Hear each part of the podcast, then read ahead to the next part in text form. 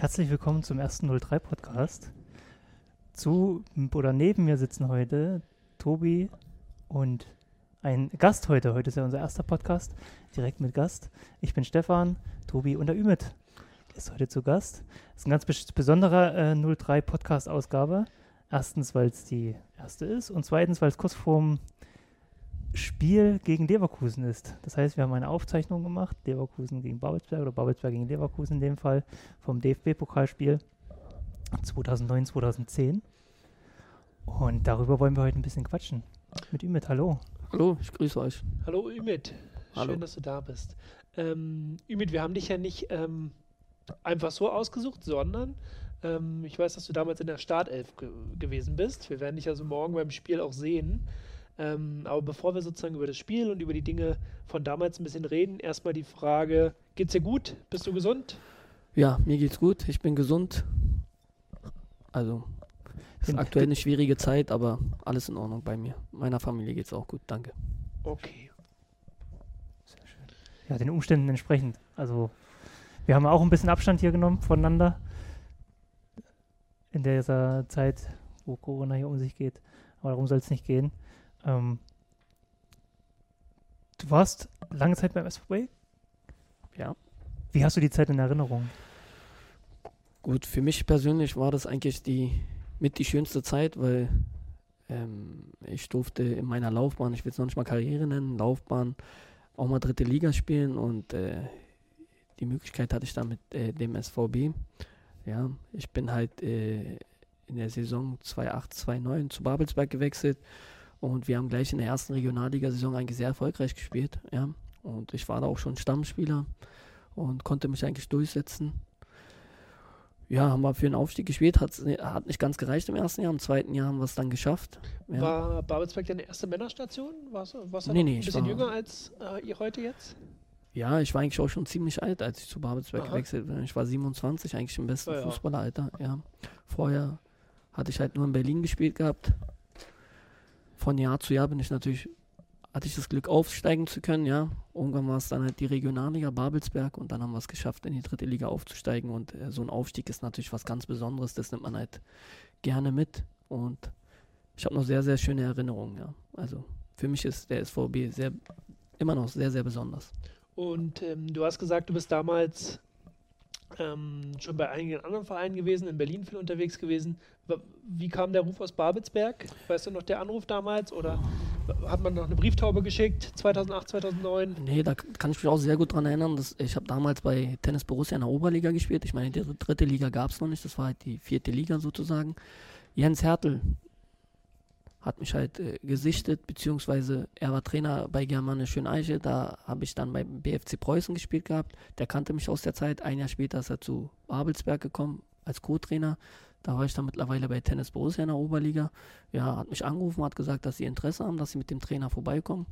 In dem Spiel, wo dann Dietmar Demuth das erste Mal da war, habe ich dann zwei meiner fünf Saisontore geschossen. Ja, und dann geht es im Fußball ein bisschen schnell. Hab dann relativ früh, Ende März, war das eigentlich zugesagt. Den Vertrag noch nicht unterschrieben gehabt, aber der Vertrag kam dann ziemlich schnell dazu. Für mich war es was ganz Besonderes, in dem Stadion spielen zu dürfen. Ja. Und dann direkt in die Regionalliga. Mhm. Ja, das war schon ein großer Schritt für mich, wenn man guckt. Äh, meine erste Station im Männerbereich hatte ich in der Landesliga in Berlin. Ja, ich war jetzt ein bisschen schmächtiger. Ich musste halt ein bisschen körperlich zulegen. Das kam mit den Jahren. Ja, und Babelsberg war dann Highlight. Mhm. Ja, das ist, ähm, du bist ja Offensivspieler. Das sind natürlich die besten Visitenkarten, die man da abgeben kann, war Tore. Also dann ähm, kannst du, dann machst du alles richtig und wirst natürlich auch schnell gescoutet und die anderen werden aufmerksam auf Ja, dich. ich weiß, dass Dietmar Demuth damals ein bisschen länger überlegen musste, hat er dann später zugegeben. Er musste mich ein paar Mal äh, beobachten, weil ich ihm wahrscheinlich zu schmächtig war. Berechtigt, ja. Äh, aber gut, es hat ja geklappt. Und das ist ja auch heute noch so, die Regional, gerade die Regionalliga Nordost, wie wir sie heute haben und damals Nord, das ist ja auch, geht ja auch körperlich zu in der Regionalliga oft auch. Ja, ja. Ja, es Aber- geht äh, körperlich äh, richtig zur Sache und ich meine, ich habe auch körperlich dann auch in Babelsberg extrem zugelegt, äh, mit Hilfe von Matthias Pfeffersdorf, der damals unser Physiotherapeut war. Der hat halt speziell Krafttraining mit mir gemacht. Davon konnte ich dann auch später profitieren. Und ähm, drei Jahre, wenn mich nicht alles täuscht. Oder drei Saisons hast du in Babelsberg Zweieinhalb gekriegt? Jahre Zweieinhalb? war das am Ende, ja, genau. Und dann kam aber der Schritt, und dann bist du woanders hingegangen? Genau, zu Viktoria bin ich dann gewechselt. Es war so, in der Vorbereitung zur dritten Liga habe ich eine schlimme Verletzung gehabt am Sprunggelenk. Wir haben es versucht, konservativ zu beheben. Hat nicht ganz funktioniert, hat sich ein bisschen in die Länge gezogen. Die Saison hat angefangen, man hat die komplette Vorbereitung nicht mitmachen können. Ja, und ich war auch Jurastudent an der FU in Berlin, auch ein bisschen länger.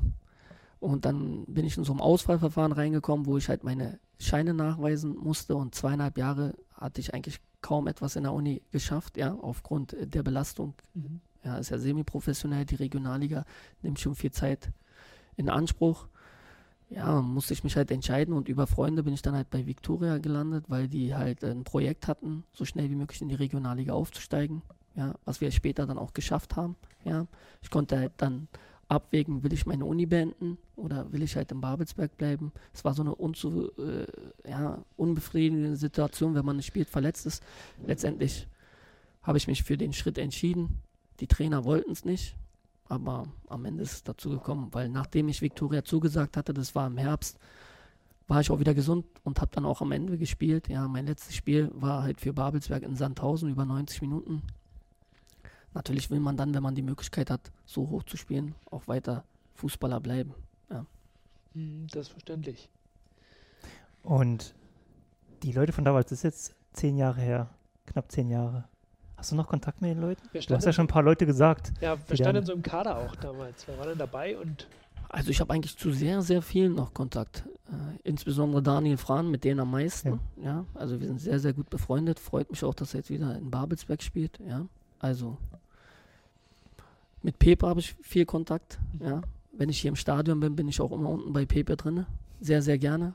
Manchmal ist es auch ein Grund, dass ich herkomme. Mhm. ähm, zu Dietmar Demuth, Jens Hertel, ja. Wenn man sich sieht, hat man immer noch sehr, sehr äh, guten Draht zueinander. Almedin Jiva. Letzte Woche habe ich noch mit Nikolas Hebig äh, telefoniert. Der spielt jetzt in Lübeck. Wenn er in Berlin ist, treffen wir uns. Giorno Mari. Habe ich im Sommer gesehen. Der hat geheiratet. War, also ich war eingeladen, war aber leider im Urlaub. Also, wer fällt mir noch ein? Ja, schweißt schon ganz schön zusammen. So ein Aufstieg Ja, und dann so so ein DFB-Pokal-Highlight gegen Leverkusen. Also erfolgreiche Zeiten auf jeden Fall. Marian Ungarn, klar, äh, man Mhm. lebt nicht zusammen, man sieht sich nicht immer, Ja. aber man freut sich, wenn man die Leute halt sieht, ja. Ja. Mhm. Ja, schön. Und ähm, du hast es ja gerade gesagt, hin und wieder bist du auch im Stadion und ähm, dem SVB immer noch verbunden. Ja, sehr. Äh, Ich bin auch sehr, sehr gerne hier, weil ich die Zuschauer einfach mag und weil die Erinnerungen dann auch immer geweckt werden. Ja, wie gesagt, es war eine sehr, sehr schöne Zeit. Dieses Jahr war es ein bisschen schwieriger, Spiele äh, anzuschauen. Ähm, ich spiele auch in den Senioren Spandauer Kickers. Wir spielen sonntags früh und das ist immer so ein bisschen schwierig dann, äh, das irgendwie Ja, manches war auch nicht so ansehnlich dieses Jahr, kann man auch, glaube ich, ganz fairerweise sagen.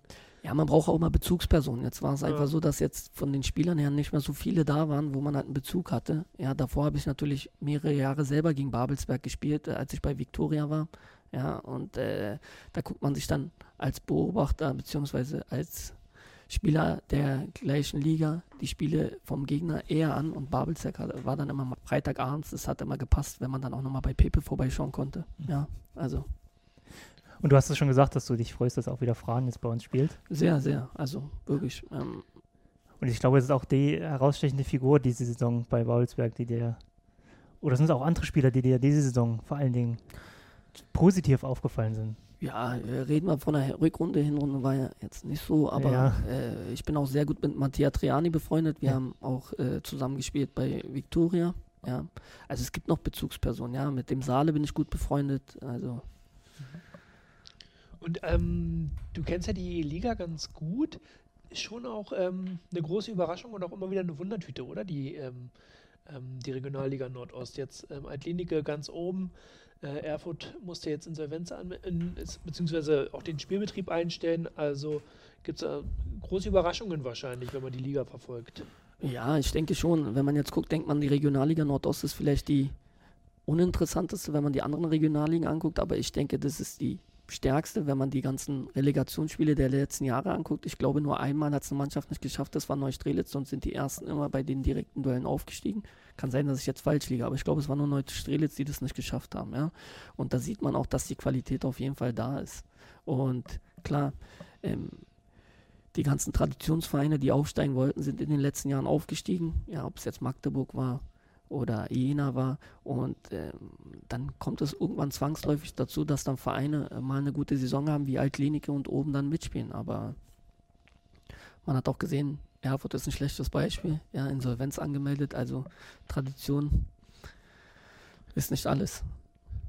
Ja, das, da könnte man auch mal eine ganze Sendung drüber machen, sozusagen, dass gerade im Osten ja viele Vereine ähm, gro große finanzielle Probleme haben auch. Also äh, Nordhausen hat ja das gleiche Problem in der, in der Liga, dass sie irgendwie keine Kohle mehr haben und ja, auch die anderen Vereine hier aus der Gegend, ähm, die, die werfen ja noch nicht alle mit Geld um sich, wenn man nicht gerade Hertha BSC ist.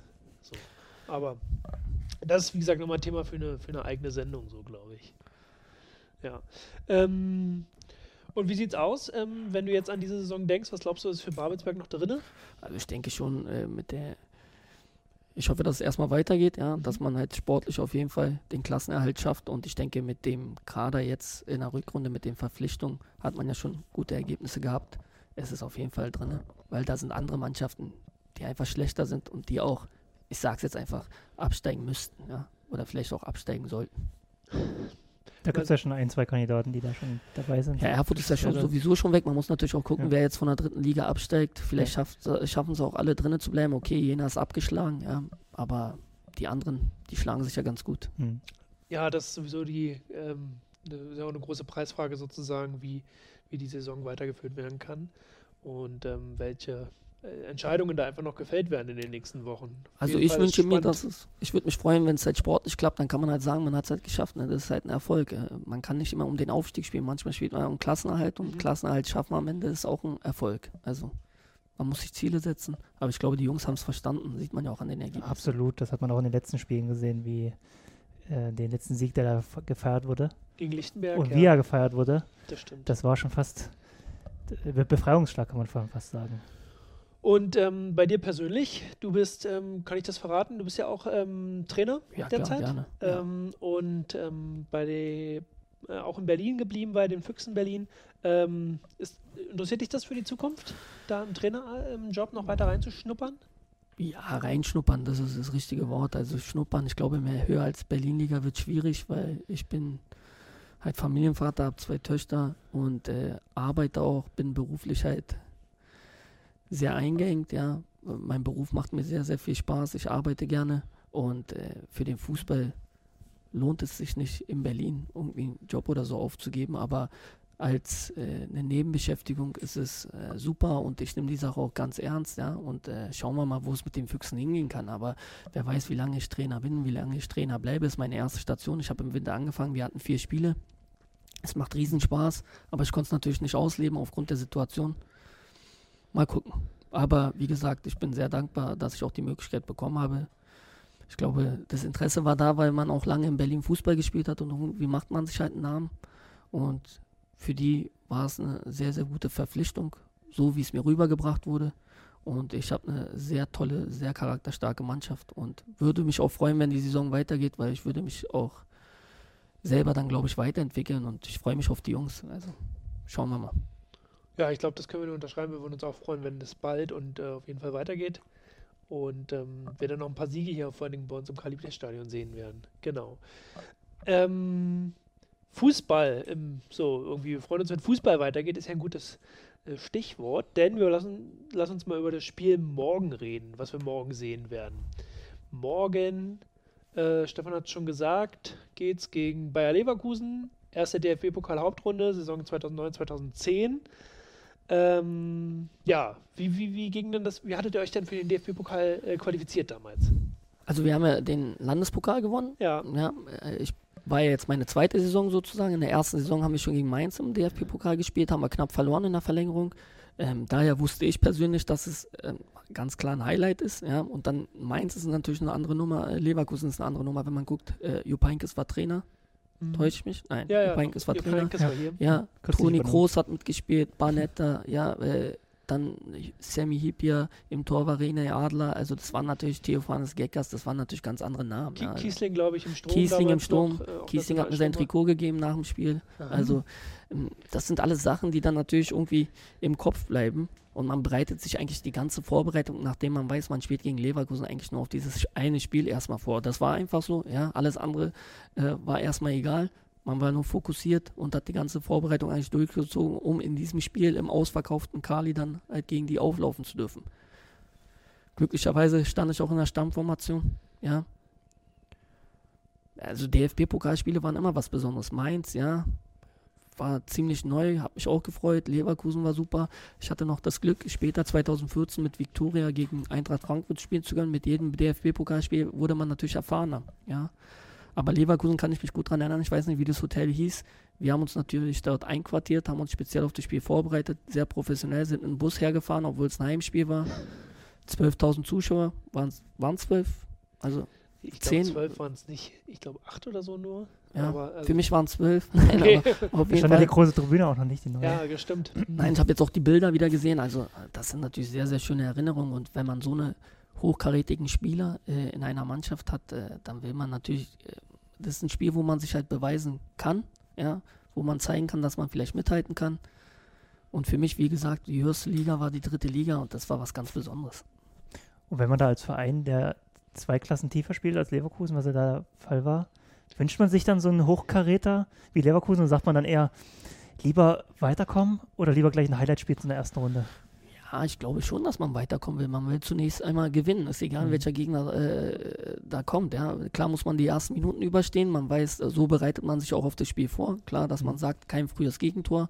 Mit zunehmender Zeit werden die vielleicht nervöser. Wurden sie auch. Mhm. Ich glaube, die haben relativ spät das Tor kassiert. 77., 76. vom eingewechselten Derdiok. Ja. Also natürlich auch nochmal ein guter Spieler. Ja, da kommt geht einer raus, kommt Derdiok rein.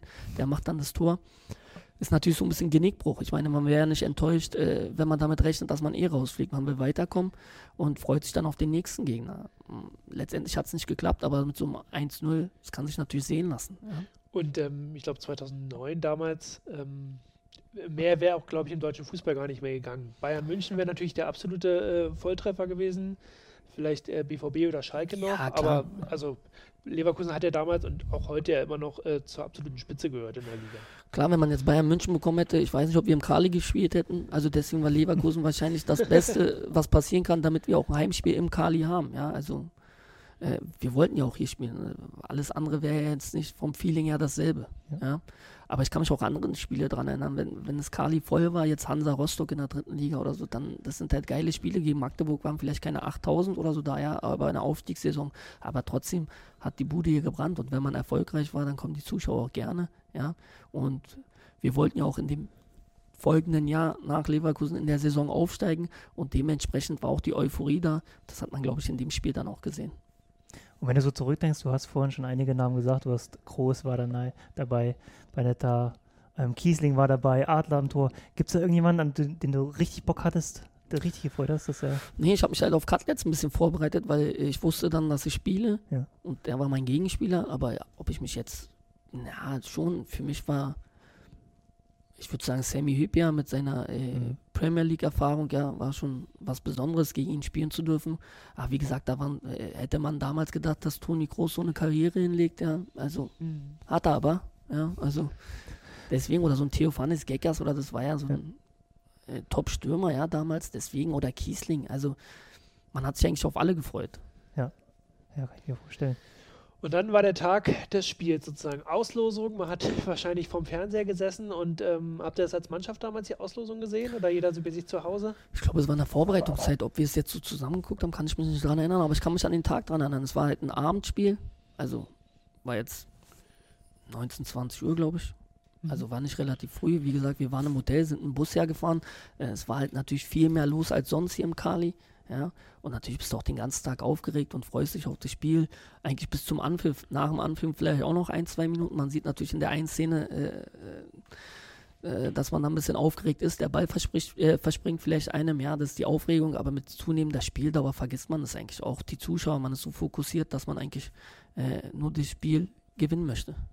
Also ich habe das Spiel jetzt auch schon gesehen. Wir haben ja vorhin auch schon mal ein bisschen reingeguckt, ein paar Schlüsselszenen angeschaut. Aus, aus deiner Sicht, wie hast du es gesehen, das Spiel da so ein so Gefühl gehabt für die, die erste Halbzeit vor allen Dingen? Ja, man kriegt halt nicht viele äh, Chancen. Am Anfang äh, musste man ein bisschen durchhalten, haben wir ein bisschen Glück gehabt, einen guten Marian Unger am Tor gehabt, ja. Mhm. Äh, aber ich glaube, irgendwann konnten wir dann auch Akzente setzen. Ich kann mich an eine Szene dran erinnern, so um die zehnte Minute, wo ich äh, relativ ja, nahe Mittelfeld eigentlich alleine, fast alleine, weil ich nur noch Sami Hübja links neben mir hatte, auf dem Tor zulaufe. Ich hätte wahrscheinlich Abschluss suchen müssen, dachte aber, ich kann Hübja verarschen, wollte einen Haken machen, aber am Ende ist es natürlich nach hinten losgegangen. Aber jetzt im Nachhinein sagt man natürlich, schießt auf Tor, vielleicht passiert eine Ecke, vielleicht wird er abgefälscht, vielleicht hält er den nicht, ja, dann läuft das Spiel natürlich ganz anders. Und wenn du so einen Akzent setzt, vielleicht ist ein Pfostentreffer, aber äh, dann beeindruckst du natürlich den Gegner. Aber wenn du so einen Haken machst, beeindruckst du eigentlich niemanden. Ja, Ja, das- muss auch klappen. Dann merkt der Gegner auch irgendwie, dass da noch ein bisschen Nervosität auch beim da äh, vielleicht auch ist. Ja, ich, Also ich weiß ich bin selber nie über die Situation- hinausgekommen. Ich würde dich jetzt nicht beraten. Nein, um Gottes Willen. Also so, ich habe die Szene jetzt heute wieder gesehen. Ich ärgere mich darüber, schieß aufs Tor. Ja, also, Ja. Äh, aber gut, in der Situation denkt man natürlich anders. Das Tor war für mich so weit weg, aber ich war im Strafraum schon drin. Ja, also da hast du mehrere Gedanken. Und wenn der Weg so lang ist von der Mittellinie bis zum Strafraum, da hast du zu viele Gedanken, halt überlegst du. Und, und normalerweise muss ich einfach vielleicht nochmal ein, zwei Schritte weitergehen und dann aufs Tor schießen. Eine andere Szene, die mir jetzt einfällt, ja, Schlüsselszene. War auch ein aggressives Spiel sozusagen, also oder aggressiv nicht, aber man will natürlich auch, ähm, das ist das Spiel, worauf man sich die ganze Saison freut und dann will man natürlich auch nichts herschenken oder sich danach den Vorwurf machen, irgendwie man hätte sich nicht voll reingeworfen wahrscheinlich. Ja, klar muss man aggressiv sein, weil man den Gegner halt beeindrucken möchte. Und äh, das war auch unser Ziel, da in den Zweikämpfen halt äh, dem Gegner Paroli äh, zu bieten. Ja. War das Manchmal war ist das es auch die aggressiv. Ausrichtung? Wie bitte? War das auch die Ausrichtung von, vom, Ja, vom Trainer damals, von? Versuchen jeden Zweikampf zu gewinnen. Du musst Ja. ja. Zweikämpfe gewinnen, um das Spiel zu gewinnen. Klar ist man dann auch manchmal ein bisschen zu aggressiv in die Zweikämpfe reingegangen, ja, aber äh, das ist natürlich eine Vorgabe. Wie, wie gesagt, äh, wenn man gegen eine höherklassige Mannschaft spielt oder gegen eine bessere Mannschaft, musst du halt versuchen, die Zweikämpfe zu gewinnen, aggressiv zu sein. Und das war eine richtige Maßgabe, die haben wir, glaube ich, auch ganz gut umgesetzt. Manchmal übertrieben, aber okay. Ja. Ja, aber immer fair, es gab ein paar gelbe Karten, glaube ich, in dem Spiel. Alle, wenn ich das richtig äh, gezählt habe, auf äh, Babelsberger Seite. Aber ähm, jetzt war jetzt kein un unfaires Spiel oder so. Und Nein, in der einen Szene äh, äh, komme ich wirklich zu spät. Daher würden die heute wahrscheinlich. Also jeder Schiedsrichter würde, glaube ich, rot zeigen. Ja, also da gibt es keine Ausnahme. Ich weiß auch nicht, warum ich damals gelb bekommen habe. Bisschen Trash-Talk. Ich weiß nicht, wer auf mich zugerannt kam. Barnetta. Oder Barnetta wurde gefault, glaube ich. Also irgendjemand hat mich da vollgelabert. Äh, zu Recht. Ich Zu glaub- Recht. Ja, ich glaube, Toni Ja. Kroos kam auch noch angerannt. Toni vorhin, kam ja. auch noch angerannt. Da kann ich eigentlich nur glücklich sein, dass ich nur Geld bekommen habe. Ja. Aber ich bin eigentlich so schon der Techniker, was man denkt, wenn man klein ist, aber ich habe auch oft zugelangt und äh, Und dann war Halbzeit. Ihr seid mit 0-0 in die Kabine gegangen. Ähm, wie war die Stimmung? Was war die Ansprache vom Trainer? Äh, gab das nochmal einen Push sozusagen? Also Halbzeit 0-0 und ihr habt ja auch ein, zwei Abschlüsse gehabt. ja, man glaubt natürlich dran. Ja, jetzt hat man 45 Minuten die Null gehalten, dass man vielleicht einen Lucky Punch setzt, vielleicht einen Standard, einen Eckball, ja, vielleicht einen glücklichen Sonntagstreffer irgendwie von der Entfernung. Man hat daran geglaubt, äh, bis zuletzt. Vielleicht hat man, hätte man über 120 Minuten gehen müssen und am Ende hätte das Elfmeterschießen entschieden. Aber die Qualität zeigt sich dann in der einen Szene. Ja, ist dann natürlich bitter. Ja, ähm, genau, es ging dann nicht weiter an der Stelle. Das, ähm, aber ich glaube, mehr wollen wir gar nicht, gar nicht verraten. Morgen kommt ja das ähm, Spiel dann auch ähm, online und jeder kann sich es zu Hause nochmal angucken. Ähm, ja, du hast gesagt, dass du dir das äh, Trikot von wer war's? Kiesling. Kiesling. Stefan Kiesling genommen hast. Ja, ich habe Kiesling gefragt und er meinte, nein, er gibt mir eins äh, in den Katakomben, also in der Kabine. Die Kabinen waren damals äh, ziemlich nah beieinander. Ich habe ihm das natürlich nicht geglaubt, weil er gesagt hat, dass er es jemandem versprochen hat. Aber ich muss wirklich sagen, dann war ich natürlich bei meiner Familie nach dem Spiel. Man genießt es natürlich nach dem Spiel. Nicht die Niederlage, sondern das Spiel an sich, ja. Mhm. Weil man dann so eine Last fällt dann ab. Dann bin ich halt wirklich reingegangen. Ich habe gar nicht mehr damit gerechnet und er stand wirklich mit seinem Trikot in der Hand in den Katakomben und hat mich auf mich gewartet. Muss ich, also er wollte dann auch mein Trikot haben. Ja, ich hatte meins leider nicht mehr, weil ich es meiner Familie gegeben habe. Aber es ist natürlich so Hut ab, dass so ein Spieler wie Stefan Kiesling da wartet auf so einen Regionalligaspieler, ja, und sein Versprechen hält. Größe. Zeigt Ja. ja. Größe. Ja, ja, das auf jeden Fall. Das ist wahrscheinlich auch die Szene, die dir, ähm, du hast es ja gerade auch beschrieben, noch lange oder jetzt auch noch in Erinnerung bleibt und ähm, an das Spiel zurückdenkst. Oder was? Ja, Stefan? Wo hängt denn das Trikot jetzt, würde ich mich mal interessieren. Das ist bei mir zu Hause. Ich habe jetzt äh, mittlerweile mehrere Trikots. Also gegen Eintracht Frankfurt habe ich dann ein Trikot von Inui genommen und so. Ja, also über die Jahre hat man dann einige Trikots. Das hängt da bei mir. Ich kann es leider nicht anziehen, weil Kiesling ist ein bisschen größer als ich. Ja, also, Hast du da eine richtige, eine, eine, richtige Wand, eine Showwand, so ein Showroom? nee, so leider nicht, nicht so, nicht so ganz, aber ich habe schon viele Trikots ja. ja. mittlerweile und Kiesling ist natürlich einer der Highlights, weil die Art und Weise, wie er mir das Trikot gegeben hat, war ja, schon sehr, sehr beeindruckend. Erzählt, ja. Mhm. Ähm, ja, dann sind wir natürlich gespannt, was die, äh, wie dieses Spiel sozusagen lief. Ähm, morgen werden wir es sehen. Morgen wird es freigeschaltet. Alle, die eine Retro-Match-Dauerkarte haben, können es sehen. Alle anderen kaufen sich das für äh, 3 Euro und unterstützen damit unseren Verein. Ähm, wir haben das Spiel von äh, Sky bekommen. Genau. Genau, vielen Dank auch da an Sky und den DFB, die uns das zur Verfügung gestellt haben. Die Übertragung ist auch mit Live-Kommentar. Also so wie es damals passiert ist, 2009, 2010, so wird es auch nochmal ausgestrahlt. Vielen Dank in dem Fall an Sky und DF DFB. Genau, ansonsten ähm, genießt das Retro-Match. Äh, Ümit, danke, dass du bei uns hier in unserem kleinen ähm, Babelsberg 03 Studio warst, ähm, Rede und Antwort gestanden hast. Und ähm, dann würde ich sagen, schau einfach morgen mal rein und äh, schwelg nochmal in Erinnerungen. Nein, ich möchte mich auch bedanken. Also sehr nett, sehr schön, dass ich hier sein durfte, ja, oder darf. Und äh, auch beim ersten Podcast, Podcast gleich, ja. Und wie gesagt, äh, vielen Dank. Danke, dass du hier warst. Ja. Und viel Spaß morgen beim Spiel. Ja. Alles Gute. Viel Spaß.